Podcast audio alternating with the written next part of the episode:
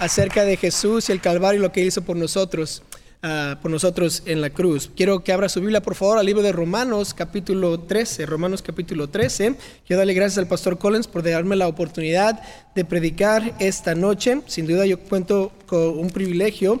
ah, servir con él bajo su liderazgo aquí en la Iglesia Bautista de Lancaster a través de mi corta vida de 34 años, casi 35. Ah, he tenido muchos líderes ah, y este, sin duda, el hermano Collins es uno de los mejores que he tenido. Uh, un siervo que ama al Señor, que, que vive lo que predica que no es nada más alguien que manda, sino que da un ejemplo. Yo agradezco mucho a Dios por el, gran ejemplo que es para mí, para mi familia, y así poder seguir juntos sirviendo al Señor. Pues si tiene su número, a su número, si tiene su lugar ahí en el libro de Romanos, capítulo 13, le quiero pedir que se ponga de pie, por favor, y vamos a leer del versículo 1 al versículo 7.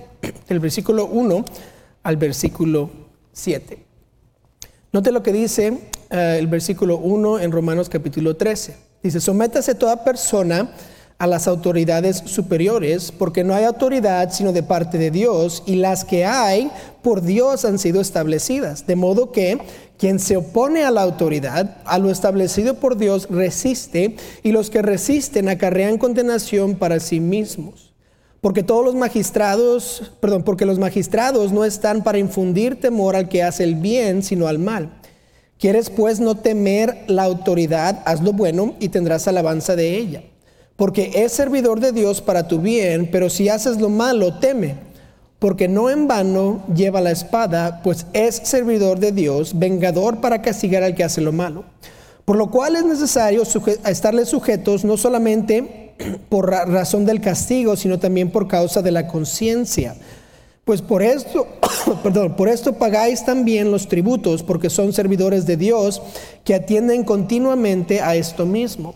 Pagad a todos lo que debéis, al, al que tributo, tributo, al que impuesto, impuesto, al que respeto, respeto, al que honra, honra.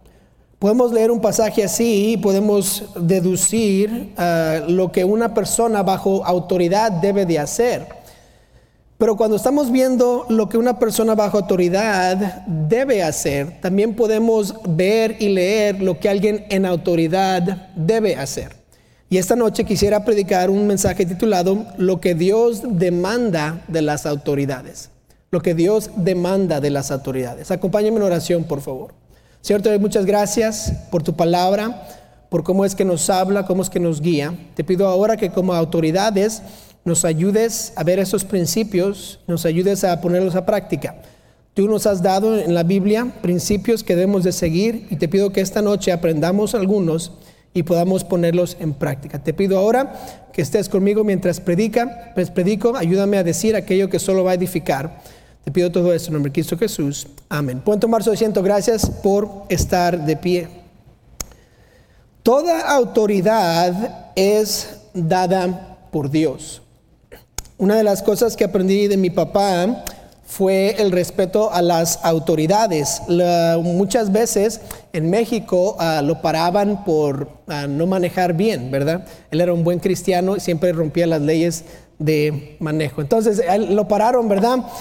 Y, yo me acuerdo porque se pasó una luz en rojo y ahí lo paró el oficial y salió, de, salió del carro y habló con el oficial y el oficial lo iba a multar, pero luego él regresó al carro sin multa.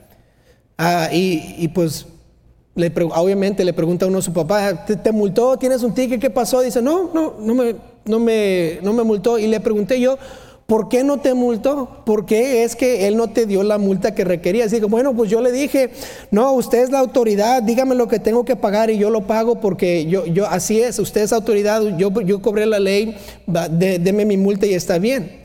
Y el policía lo dejó ir. Porque usted sabe, en México el policía quiere la mordida y no quiere, no quiere hacer lo que debe hacer. Y mi papá quería agradar a Dios, entonces no no le iba a dar mordida. Le dijo, dame la multa y el oficial dijo, no, está bien, vete, está bien, ora por mí, ve y nos vemos después. Pero ahí mi papá me enseñó ah, y siempre me decía que la autoridad era dada por Dios. Aunque no eran justos, aunque no hacían lo correcto, él quería estar bajo la autoridad correctamente.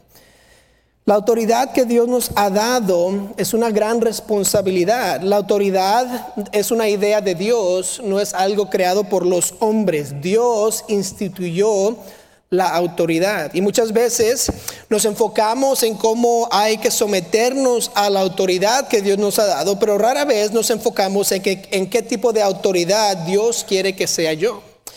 Todos aquí estamos encargados de algo, todos tenemos o vamos a tener muy pronto a personas que van a estar atrás de nosotros o nos van a estar siguiendo. Muchos son papás aquí, algunos son jefes en un trabajo, de un negocio, son supervisores, gerentes. Ah, y necesitamos saber cómo ser buenos líderes o buenas personas que tienen autoridad. Queremos ser una buena autoridad porque somos, estamos representando a Dios mismo. Él en su sabiduría nos puso sobre personas que tenemos que guiar, que tenemos que proteger, que tenemos que cuidar y ahora tenemos que hacer nuestra tarea, nuestra responsabilidad de autoridad de una manera que le agrada a Él. Sin duda, aquí hay personas que han experimentado malas autoridades en sus vidas, tal vez padres que solo se preocupaban por sí mismos y no lo protegieron como debieron. Tal vez un papá le, le, faltó al respeto o lo abusó físicamente, verbalmente, y eso le dolió como, ah, como hijo, como persona. Tal vez un jefe lo ha tratado mal y usted dice, odio ir al trabajo por esta, persona que, que es mi jefe. Tal vez algún policía en México, en El Salvador, aquí hasta aquí en los Estados Unidos, le ha, le ha tratado de hacer una tranza y tal vez quieren que, le dé una mordida o algo y siempre está diciendo, los policías no hay que confiar en ellos y, y autoridades no han sido justas hacia usted o no, han sido, no han hecho lo que deberían de hacer. Tal vez hay senadores y congresistas que, que buscan poder en vez del bien del pueblo y usted los ve y dice, si así es la autoridad, ¿para qué seguir? Y nos, nos frustramos o tal vez decimos, la autoridad no funciona y esa es la tendencia que tenemos, eh, pensar así. O la tentación que tenemos, que la autoridad no es buena. ¿Para qué seguir? Y nos, nos damos a nosotros la excusa de no seguir a la autoridad dada por Dios. Por ejemplo, cuando un joven es maltratado por su papá o su papá lo ignora o no lo guía, no lo cuida, entonces él iguala a todas las autoridades como su papá. Puede ser la autoridad de Dios, la autoridad de un pastor, de un pastor de jóvenes. Todos para ese muchacho son iguales porque alguien en su rango de autoridad no se comportó bien y ahora él excusa ser irrespetuoso para las autoridades, sea maestros, pastores, consejeros, porque su autoridad en su hogar no fue como debía de haber sido. Muchas veces la rebelión viene o al, menos es exasperada porque una autoridad no fue lo que debía de haber sido y por ello todas las otras autoridades para esa persona no son buenas y no se deben de confiar. ¿Por qué cree que el 80% de los criminales en la cárcel no tienen papá en casa? Porque no tenían autoridad. Y si tenían autoridad, no les fue buena la autoridad y no quieren seguir las leyes. ¿Por qué? Porque igualan a la autoridad de un padre a cualquier autoridad. Entonces, ¿qué pasaría si yo como papá, si yo como empresario, si yo como un jefe fuera la autoridad que Dios quisiera que yo fuera? ¿Qué cambiaría en mi hogar? ¿Qué cambiaría en mi trabajo? ¿Qué cambiaría en mi vecindario, con mi familia, si yo tomara esta responsabilidad de la autoridad que Dios me dio y la tomara en serio y siguiera los pasos que Dios ha puesto aquí? ¿Qué diferente sería el mundo? ¿Qué diferente sería el trabajo? ¿Qué diferente serían nuestros hogares si siguiéramos como Dios quiere que seamos la autoridad? Ahora, ¿cómo puede ser una autoridad bíblica usted? ¿Y cómo yo puedo ser una autoridad bíblica? Pues tengo tres principios importantes que se encuentran en Romanos 13 acerca de la autoridad bíblica. Note el primer principio. Se encuentra en el versículo 1 y este es este principio, que somos siervos de Dios. Toda autoridad es siervos de Dios. Quiero que note las frases aquí en el, primer versículo. Sométase toda persona a la autoridad superiores porque no hay autoridad sino de parte de Dios y las que hay, note, por Dios han sido establecidas.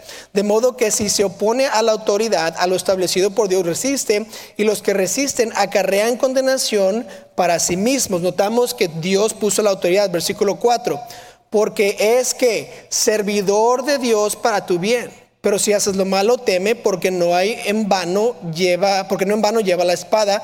Note, pues es servidor de Dios, vengador para castigar al que hace lo malo.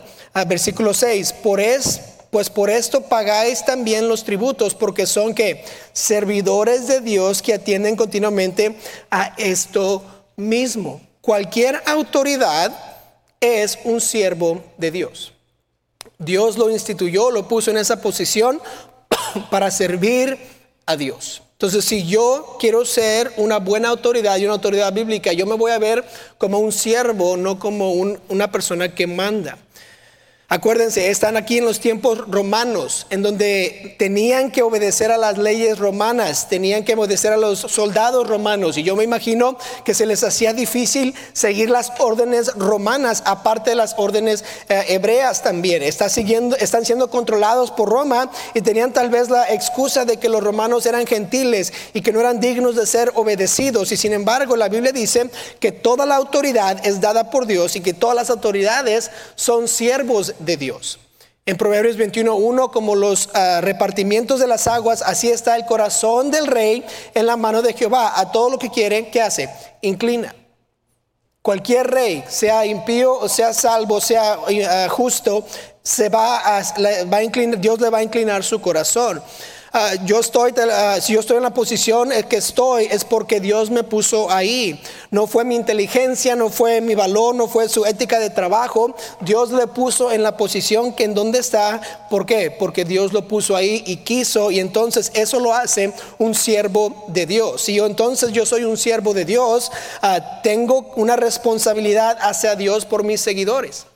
No nada más es para mi beneficio, sino para lo que Dios quiere que yo haga en esta empresa, en este hogar, en este lugar. ¿Por qué? Porque Dios me puso ahí. Si yo soy un siervo, entonces no puedo hacer lo que me da la gana.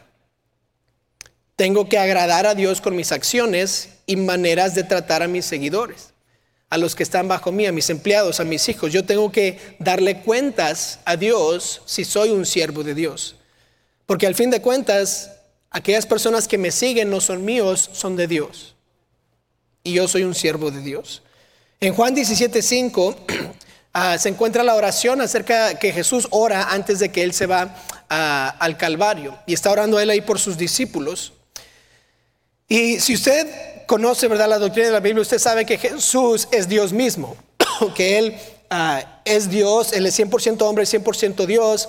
Pero a pesar de ser eso, note lo que dice en, en, Juan 17, versículo 5, acerca de sus discípulos. Dice, ahora pues, glorifícame tú al lado tuyo con aquella gloria que tuve contigo antes de que el mundo fuese. He manifestado tu nombre a los hombres que del mundo me diste, tuyos eran y me los diste, y han guardado tu palabra.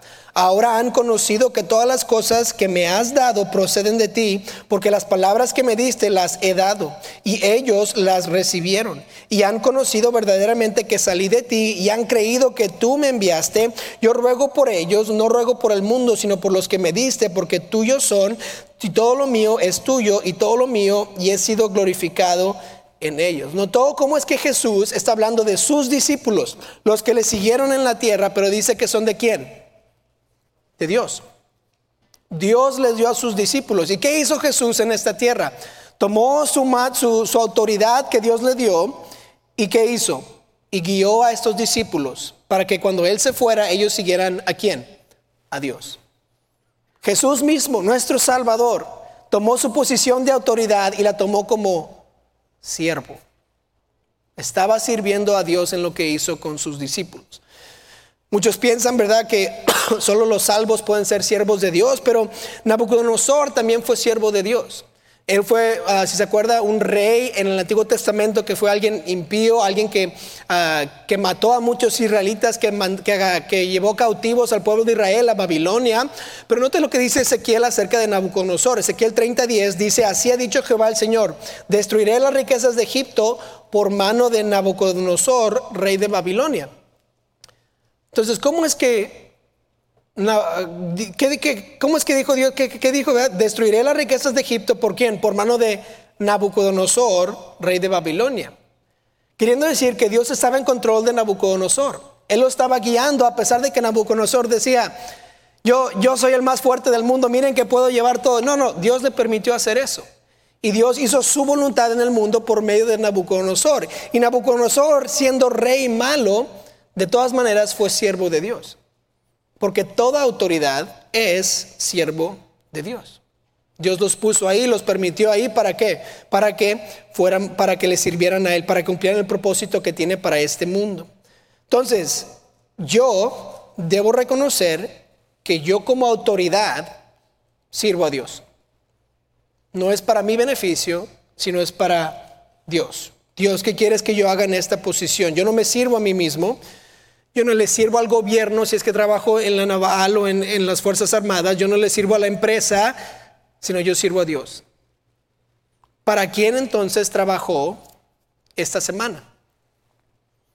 ¿A quién, con quién se enfocó en su autoridad esta semana? ¿Estaba pensando en la responsabilidad que Dios le dio o solo eh, en, su propio beneficio? Si sabe, sabía usted que Dios le dio esa posición, ¿verdad? Si usted es un padre, Dios le dio a sus hijos. Si usted es un jefe, Dios le dio a esos empleados. Si usted es un líder en el ministerio, Dios le dio a los que están obrando ahí. Esa posición fue dada por Dios, no fue dada por el liderazgo de la iglesia. Dios nos, nos guió para darle a usted cierta posición. Entonces, reconoce usted eso, que ahora está sirviendo a Dios.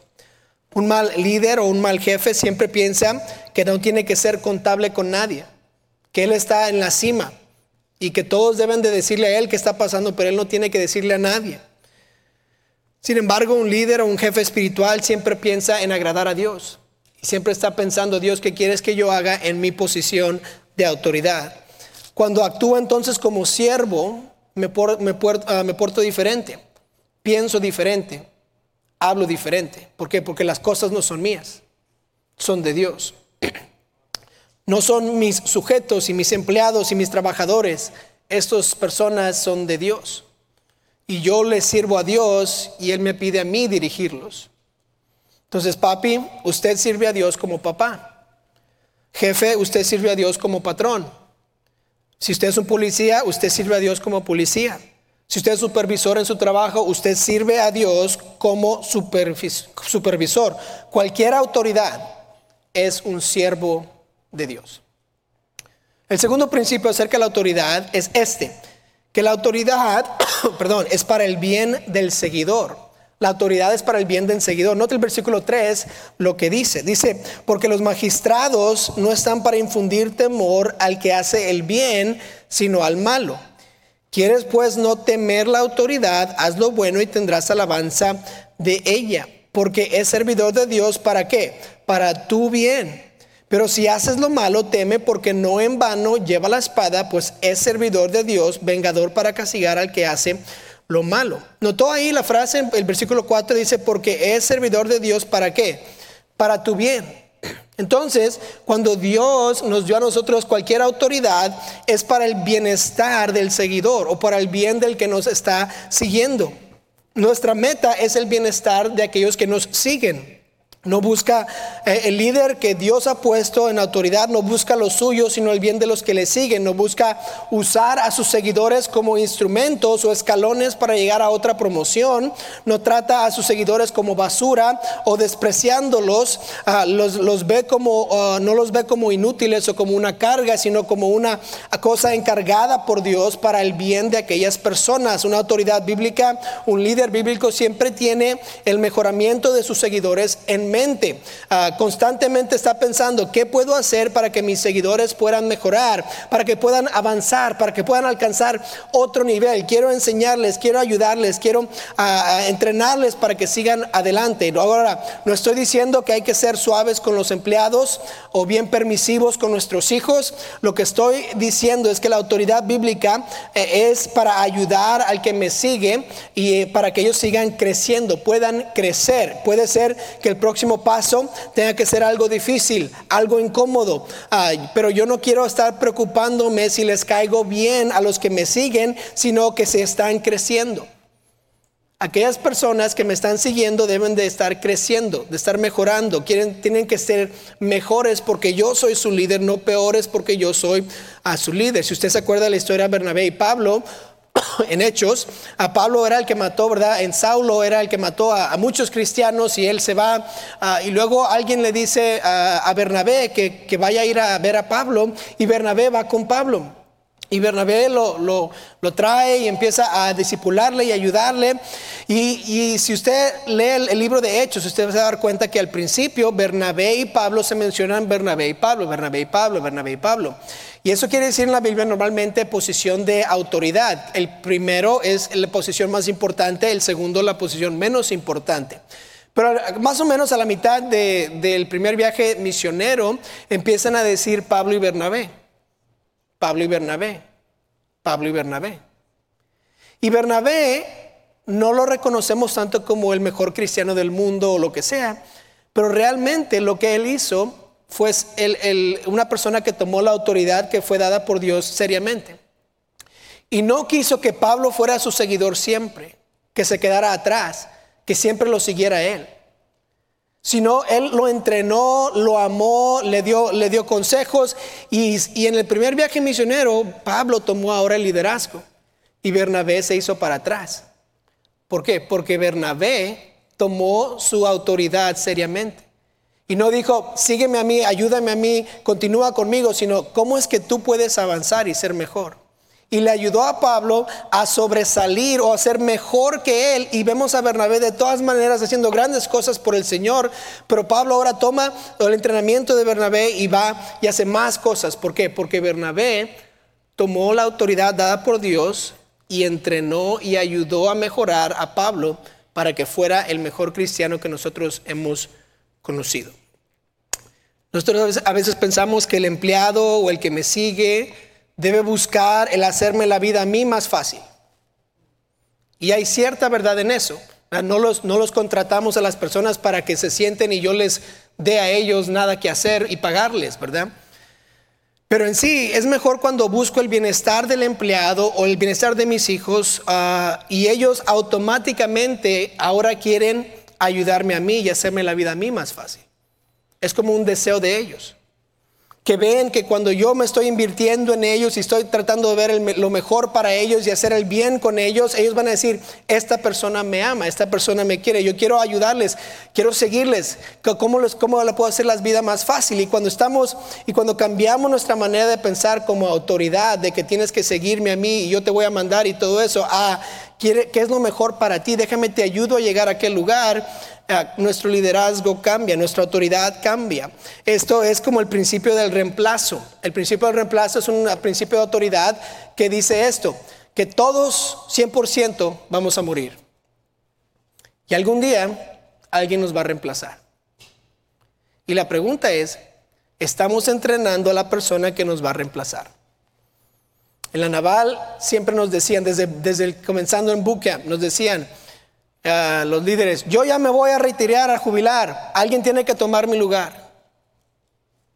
Y cada vez que vamos a nuestra nueva estación, a nuestro nuevo puesto, nos decían, eh, tú estás tomando el lugar de aquella persona.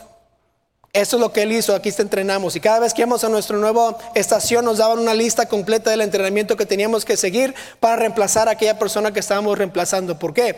Porque todos vamos a morir. No siempre vamos a estar en la misma posición. Alguien va a tomar nuestra posición un día. ¿Y qué vamos, a qué vamos a hacer si nadie está listo para tomar mi posición? Si mis hijos no están listos para ser padres, si mis, si mis empleados no están listos para tomar el negocio, si aquella persona que me está siguiendo no puede ahora tomar el ministerio, si no lo estoy entrenando y ayudando. Eh, el amor es demostrado en este principio también, en donde yo puedo ayudar a mis, a mis ah, seguidores a mejorar para que ahora ellos puedan hacer algo grande para el Señor y puedan seguir adelante. Si yo quiero el bienestar y el mejoramiento de mis seguidores, me voy a sacrificar por ellos, voy a asegurarme que ellos puedan avanzar que puedan tomar a cargo aquella cosa que tal vez yo esté haciendo. Pregunta, ¿ha buscado el bienestar de sus seguidores o solo el suyo? ¿Los ha entrenado o solo les grita porque no hacen bien las cosas? ¿Quién tomará su lugar si usted se muriera mañana? Hemos eh, buscado el bien de aquella persona que nos está siguiendo. Ese es el principio número dos de la autoridad. Note lo que podemos también aprender, principio número 3, en el versículo 3 y 4 una vez más. Este principio es este, hay que castigar lo malo y reconocer lo bueno. Castigar lo malo y reconocer lo bueno. Versículo 3 dice esto, porque los magistrados o las personas encargadas no están para infundir temor al que hace el bien, sino al mal.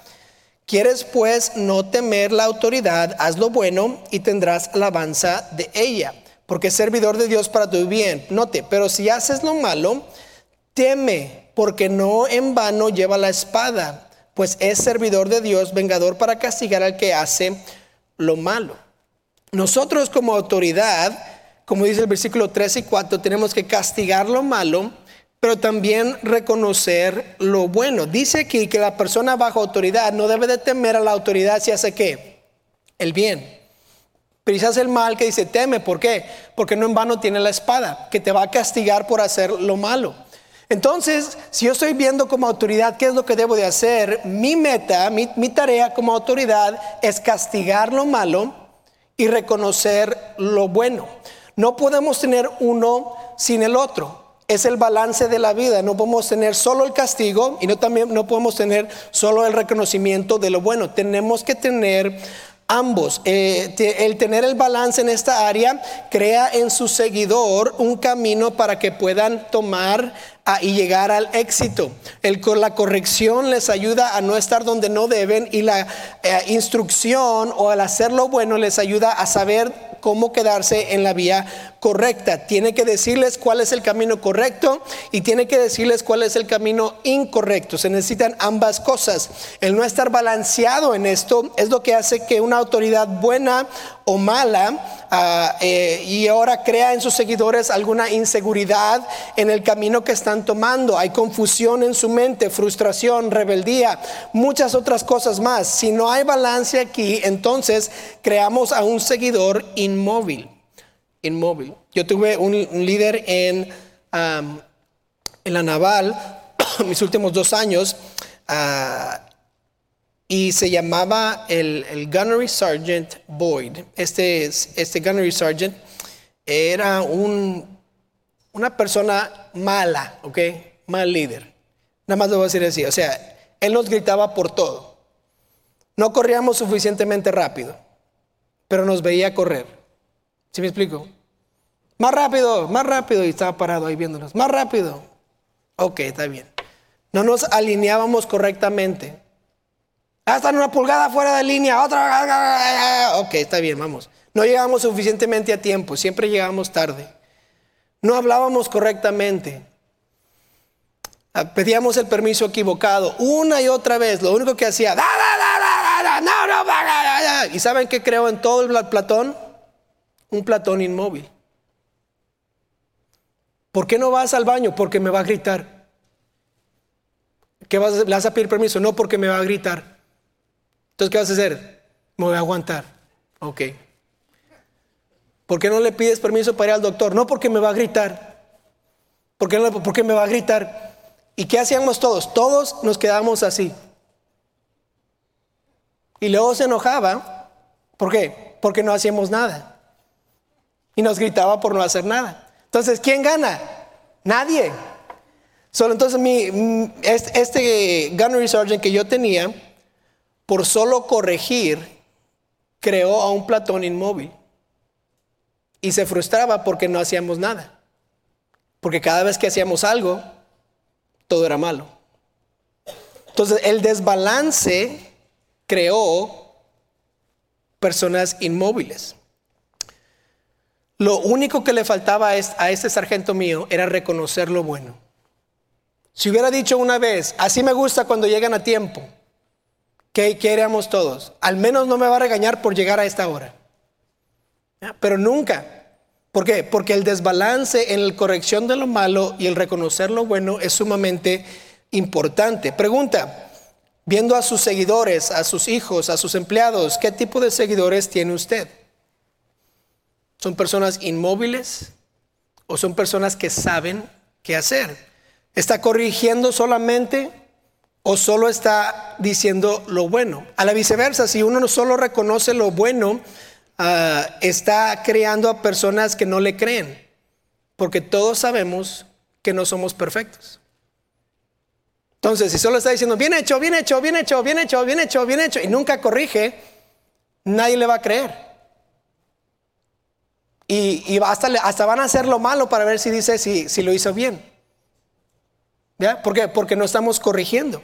Entonces, cuando uno corrige, está diciendo qué no hacer. Cuando uno le reconoce lo bueno, está afirmando qué es lo que debemos hacer. Si no tenemos los dos, vamos a crear a seguidores inmóviles o a seguidores ingratos.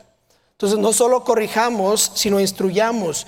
No solo instruyamos, sino también corrijamos. Tenemos que tener los dos. Entonces, si tiene, si tiene reglas, hágalas escritas o asegúrese que tenga reglas bien conocidas ah, en su casa o en su trabajo con consecuencias claras porque entonces se va a saber cuando hay que corregir y cuando hay que dirigir. Tenga premios o privilegios escritos o algo conocido por lo que, por lo que sí deben hacer. Entonces cuando algo bueno sucede, tienen aquí un premio o tienen aquí una recompensa en el trabajo. Cuando tenga que corregir a sus niños, a sus seguidores, anímeles la próxima vez que hagan algo bueno. No siempre es bueno corregir, corregir, corregir. Siempre hay que tener corrección con dirección o corrección con lo bueno y tenemos que tener ambos. Si solo hacemos uno, nos vamos a frustrar completamente. Y no es en sí la culpa del que nos sigue, sino de la autoridad nuestra. Porque Dios quiere que corrijamos lo malo y que reconozcamos lo bueno. Ambas. Entonces,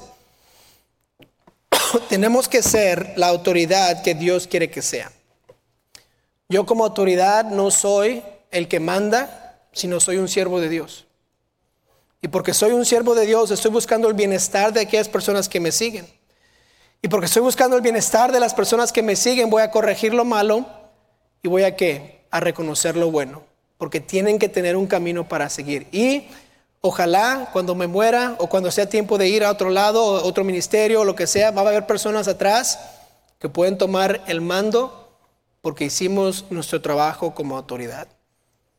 Cualquier posición de autoridad que usted tiene fue dada por Dios. Y ahora hay que hacer o hay que ser la autoridad que Dios quiere que seamos. Le pudiera invitar a ponerse en pie, por favor. Vamos a tomar un momento para orar y a inclinar nuestros rostros y cerrar nuestros ojos. Señor, te doy muchas gracias por el tiempo que nos has permitido tener aquí en tu palabra. Te doy gracias.